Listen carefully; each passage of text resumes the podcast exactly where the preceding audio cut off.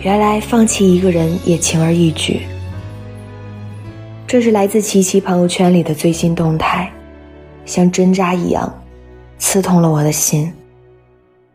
我知道，对琪琪来说，放弃的人是我，而在那一刻，似乎我也释怀了。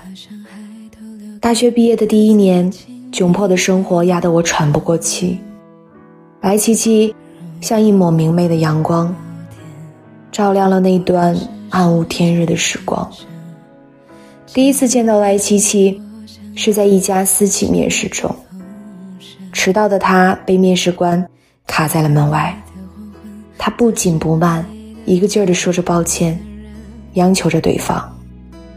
我刚好是那天面试的最后一位，从办公室里出来，目睹了他争取面试的整个过程。当时的我还在幸灾乐祸，刚好少了一个和我争取机会的人。然而没有想到的是，在上班的第一天，我碰到了他，这让我不免有些惊讶。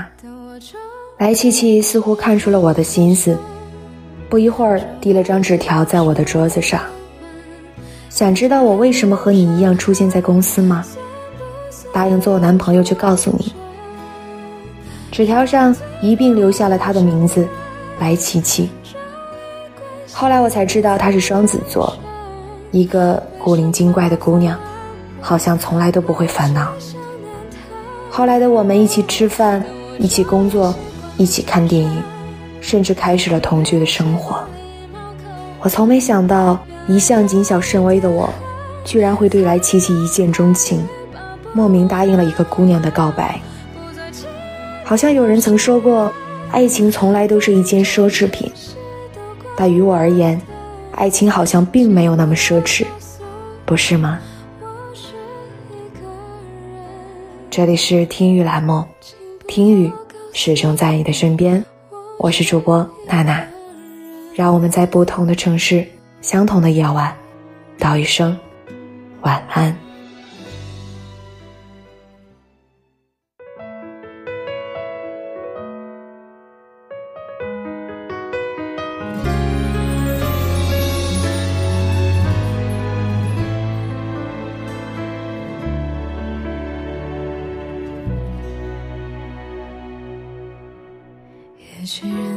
习惯把心里话说给陌生人，把伤害都留给那最亲密的眼神。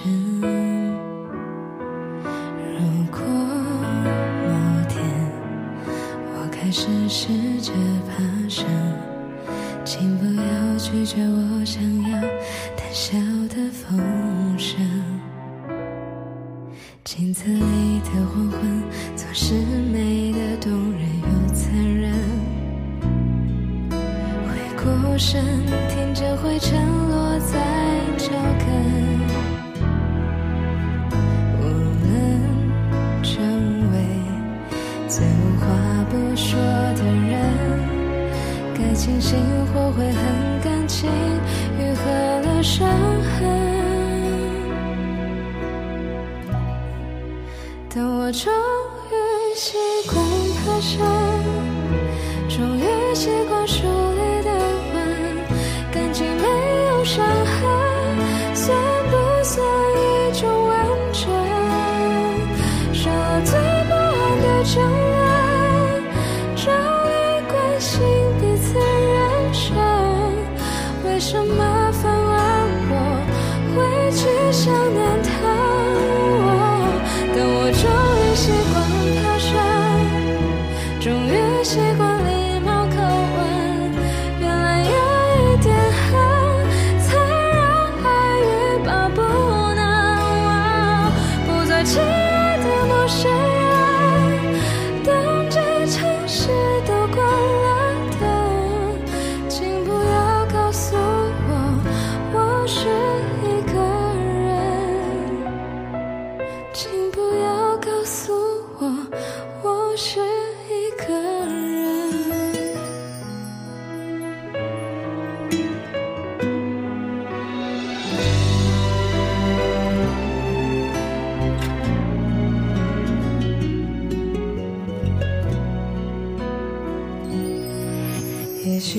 都习惯把心里话说给陌生人，把伤害都留给那最亲密的眼神。